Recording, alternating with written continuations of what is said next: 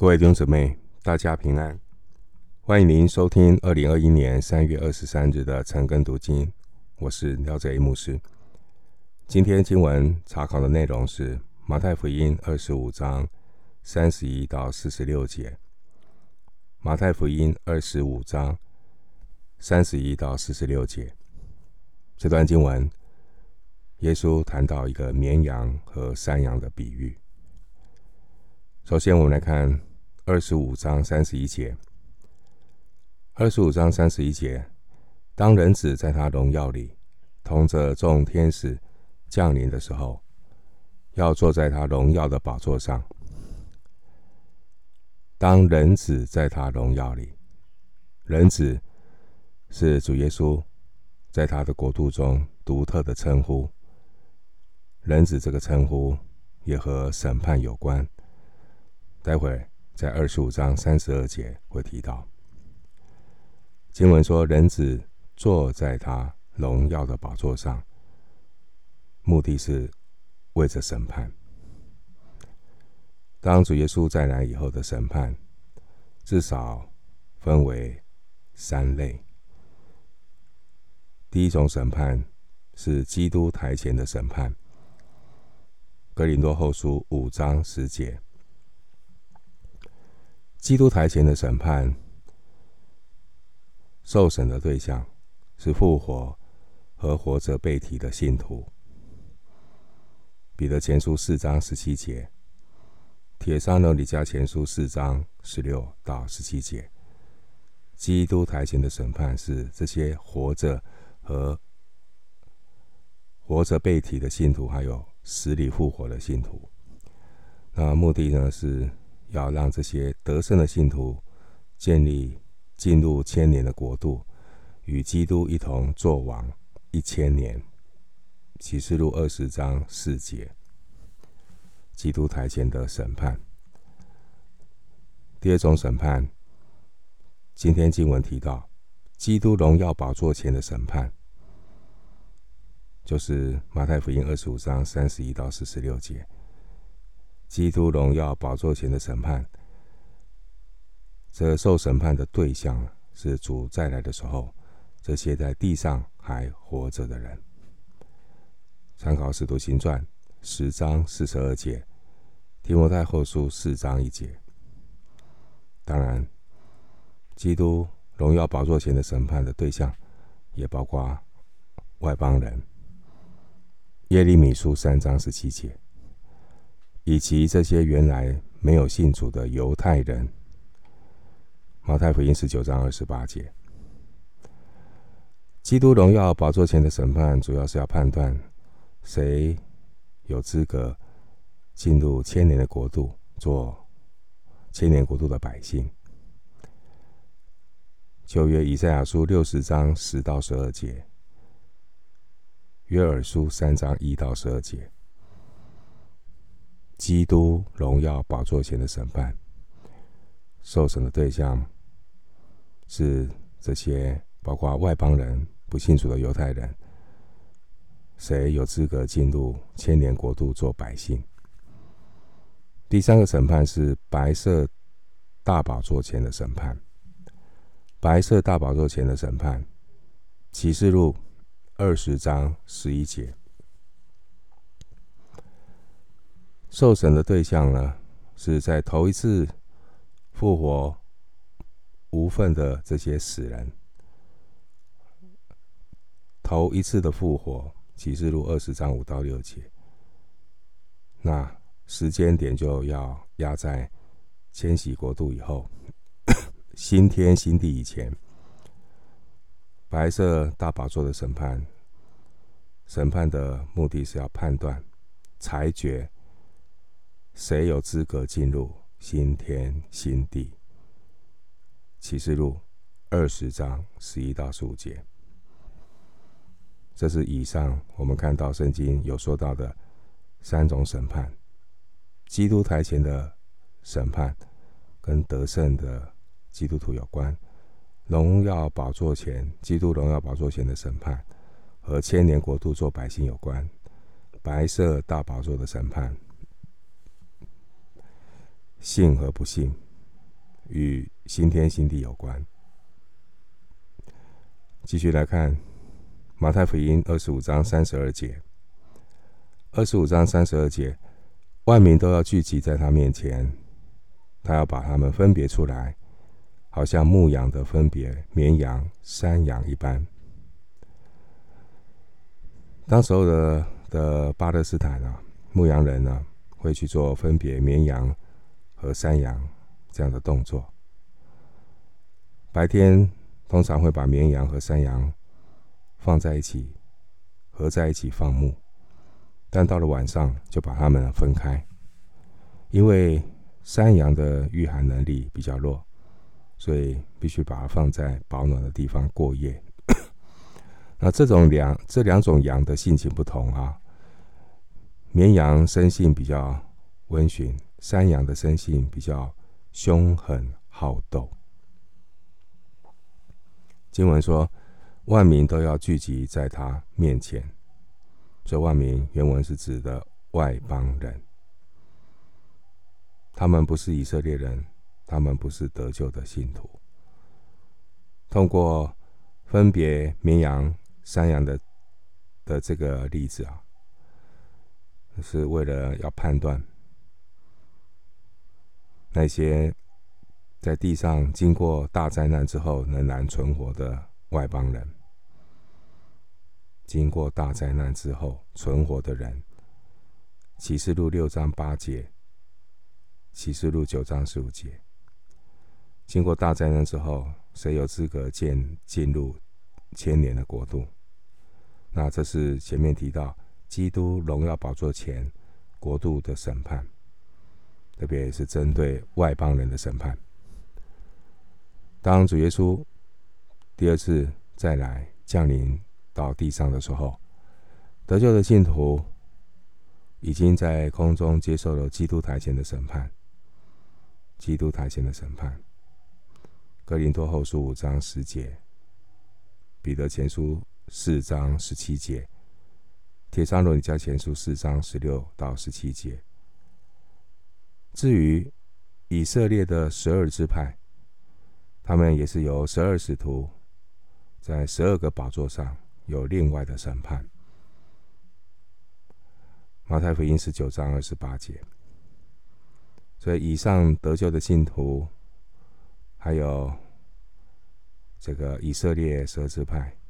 他们不在这山羊、绵羊的行列之内。那旧约有预言到，神要聚集万民，要进行国度的审判，在约珥书三章一到十二节。而在实际审判执行的时候，根据约翰福音五章二十二节、二十七节，这个父神将审判的事全部交给圣子。圣子耶稣，因为他是人子，就赐给他行审判的权柄。好，约翰福音五章二十二节、二十七节。继续看马太福音二十五章三十三节。二十五章三十三节，把绵羊安置在右边，山羊在左边。把绵羊安置在右边。右边圣经的意涵是指尊贵、蒙福的、蒙福的、尊贵、蒙福的在右边。右边是尊贵的啊，因为右边一般来讲，右手右边它有力气，象征尊贵，象征蒙福。列王纪上二章十九节，诗篇四十五篇第九节。好，绵羊放右边，山羊放左边。二十五章三十四节，马太福音二十五章三十四节。于是王要向那右边的说：“你们这蒙我父赐福的，可以承受那创世以来为你们所预备的国。”主耶稣他是千年国度里的王，他是万王之王，天国的君王。而得胜的信徒将来在天年国度里，要与基督一同作王一千年。启示录二十章第四节，并且以色列人，他们将在千年国度中被恢复，成为祭司的国度。出埃及记十九章六节，撒迦利亚书十四章十六到二十一节，这是原本以色列人，他们被上帝分别出来，非常重要的命定是成为祭司的国度。在撒迦利亚书，旧约撒迦利亚书八章二十到二十三节，那边有说到，一人将在千年国度里面做百姓。参考马太福音二十五章三十四节。所以刚刚读的三十四节，一人要在千年国度里面做百姓，然后刚才读的经文说，承受那创世以来为你们预备的国。继续看马太福音二十五章三十五到三十六节。因为我饿了，你们给我吃；渴了，你们给我喝；我做客旅，你们留我住；我赤身露体，你们给我穿；我病了，你们看顾我；我在监里，你们来看我。在神国度的审判中，判断。一个人是否是义人的依据呢？是根据这个人对耶稣的态度，对主耶稣基督的态度。这边说我饿了，我渴了，那这里的我和使徒行传九章四节的我一样。好，这是个扩大的集合代名词啊。我指的是不是个人的小我啊？是基督身体的大我，涵盖一切在基督里的所有属神的儿女。所以经文三十五节提到，有人饿了渴了做客旅，也有人赤身露体病了在监里，这些都是形容信徒和以色列人所遭受的苦难。可以参考马太福音第十章。以及哥林多后书十一章二十三到二十七节，以赛亚书五十八章第七节，这些的我属基督的人，是指那些信徒以及以色列人，他们所受的苦难。所以弟兄姊妹，我们坐在神儿女身上的每一件事情，主会纪念的。主会纪念的。好啊，我们可以看一下希伯来书。我们快要翻开希伯来书，希伯来书的第六章。希伯来书第六章第十节，第十节到第十二节。希伯来书第六章。第十节到第十二节，希伯来书第六章十到十二节经文说：“因为神并非不公义，竟忘记你们所做的工和你们为他名所显的爱心，就是先前伺候圣徒，如今还是伺候。我们愿你们个人都显出这样的殷勤，使你们有满足的指望，一直到底，并且。”不懈怠，总要效法那些凭信心和忍耐承受应许的人。神会纪念的。我们为主所做的，神都知道。我们在主里面的劳苦摆上，为基督的身体、神的家、属神的儿女所付出的每一个，即便是一个细节、小事，神都纪念。继续看马太福音二十五章三十七节。二十五章三十七节，一人就回答说：“主啊，我们什么时候见你饿了，给你吃；渴了，给你喝？”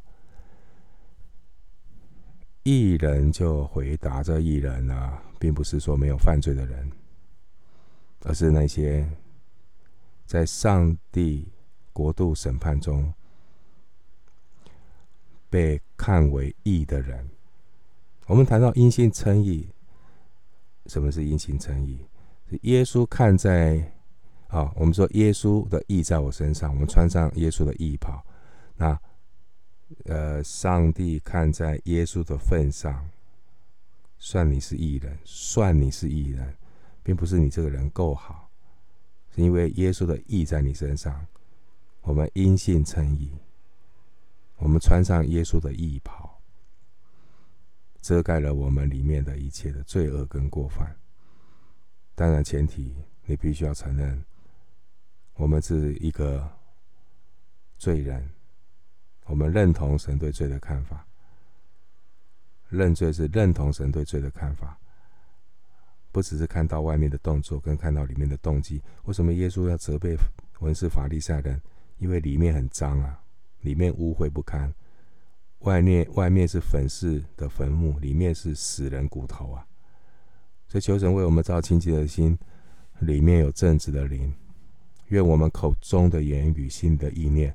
都能够蒙神的喜悦，圣灵会光照我们的良心，让我们的良心恢复功能，有属灵的察觉，好，这很重要。所以做不是只是外面做，而是里面做，真正出于爱，去做在一个最小的身上，都是做在主身上。我们服侍的乃是主基督，是为主做的，不是为人做的。继续看二十五章三十八到四十节。二十五章三十八到四十节，什么时候见你做客旅，留你住，或是赤身露体给你穿？又什么时候见你病了，或是在监里来看你呢？王要回答说：“我是在告诉你们，这些事，你们既做在我这弟兄中一个最小的身上，就是坐在我身上了。”主耶稣是天国的君王。所以，天国君王的弟兄，天国君王在乎啊。要问的问题是谁是天国君王的弟兄？啊，耶稣曾经问啊，谁是我的母亲？谁是我的兄弟姐妹？好啊，实际关联性的问弟兄姊妹，你是耶稣的弟兄姐妹吗？你是耶稣大家庭的家人吗？谁可以称为？耶稣基督的家人，啊、我我们在工作执行上，我们是主的仆人，可是，在关系上，我们是不是耶稣的兄弟姐妹啊？那谁是天国君王耶稣的兄弟姐妹？马太福音十二章四十八到五十节，哪一些人是耶稣的兄弟姐妹？指的是那些遵行天父旨意的人。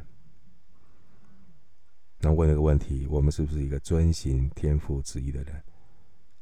不是听听很多天父旨意的人，是遵行天父旨意的人，不是光说不练啊。所以很重要的这个态度啊，主耶稣呢是。天国的君王，以色列的王，也是选民的弟兄，就是以色列的百姓了，也是这样的认知到，我们要怎么样成为天国君王的家人。诗篇二十二篇二十二到二十三节，任何一位和主耶稣有关系的弟兄姐妹，无论他多么的微不足道。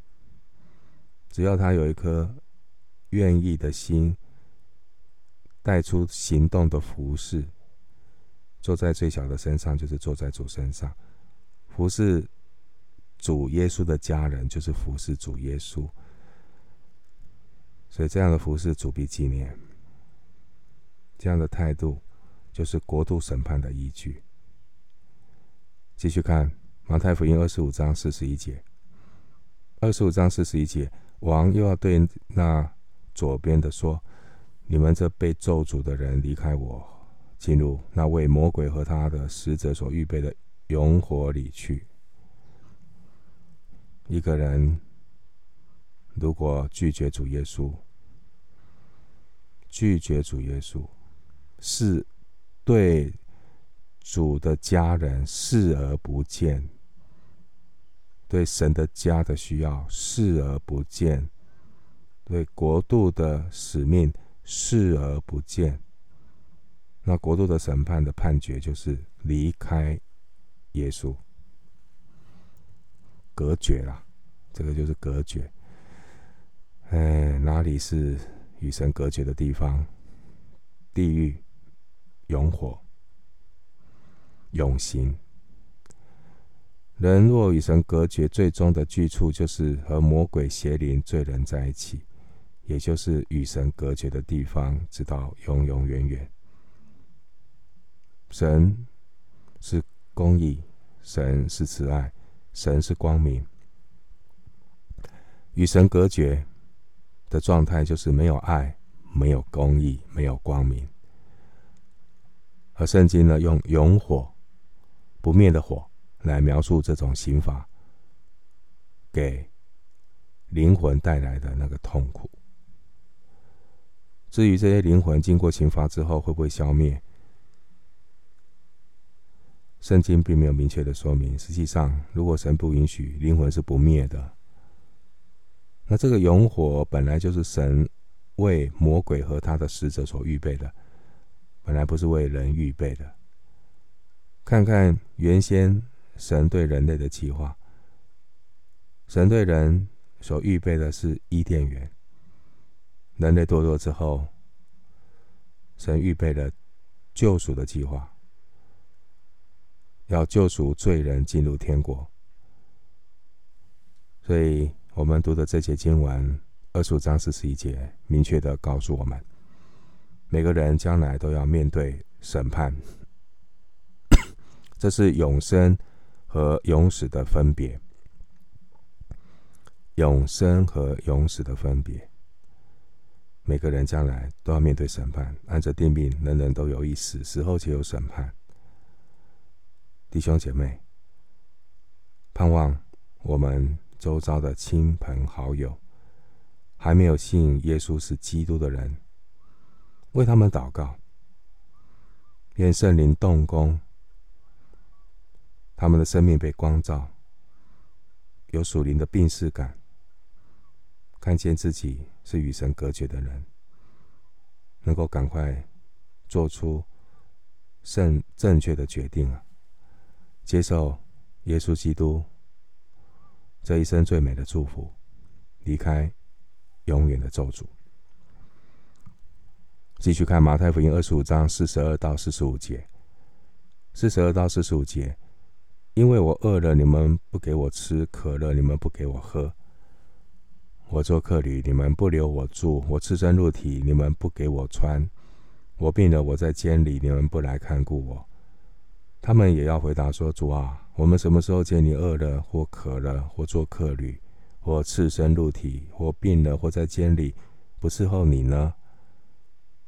四十五节，还要回答说：“我实在告诉你们，这些事你们既不坐在我这弟兄中一个最小的身上，就是不坐在我身上了。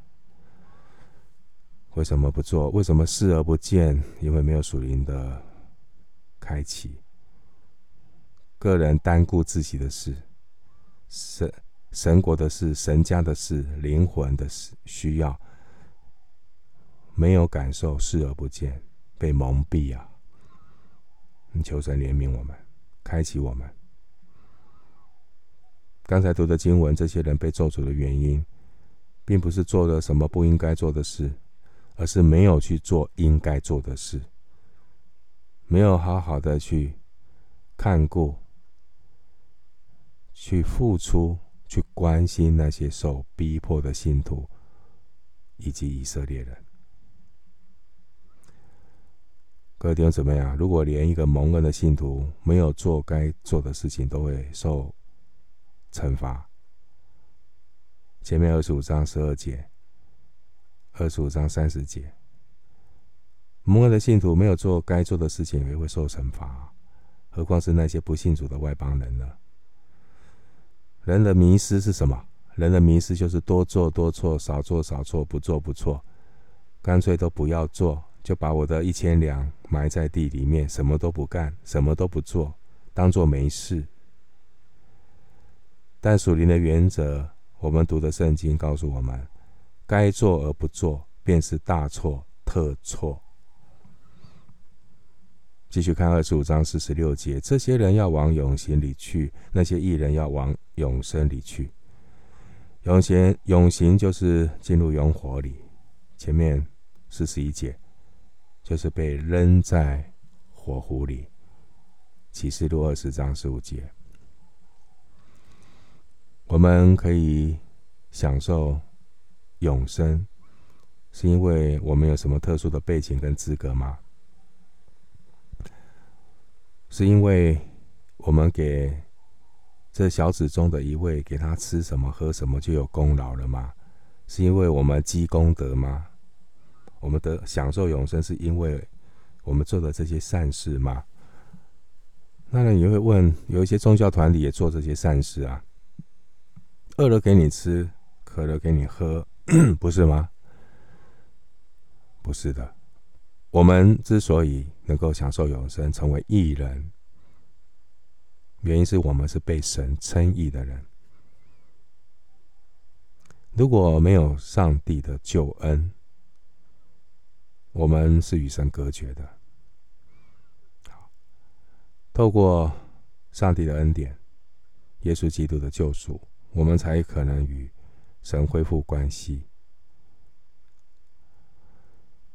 我们今天能够分享爱，不是我们爱，是因为神先爱我们。你要把这个次序弄清楚。那为什么在这个主左边的人，这些山羊为什么会受到永火永刑的刑罚呢？是因为他们没有给那个小子吃什么喝什么吗？不是，是因为他们没有接受，没有接受过，没有接受在神爱里面的救恩，所以他们也没有，他们也没有在上帝认可里面的给予啊。他们活着不是为了神的国和神的义，而是为了自己。所以基督徒不能够再过这种自我中心的生活。读圣经可以使人因信耶稣有得救的智慧。提摩太后书三章十五节。读圣经让我们不做糊涂人。圣经教导我们，圣经教导我们，主耶稣的门徒是白白得来，也要白白舍去。记得最后这句话：行善是基督徒得救的果子。耶稣的救恩是我们得救的原因。再说一次，行善。是基督徒得救的果子。耶稣十字架的救恩是我们得救的原因。我们今天经文查考就进行到这里，愿主的恩惠平安与你同在。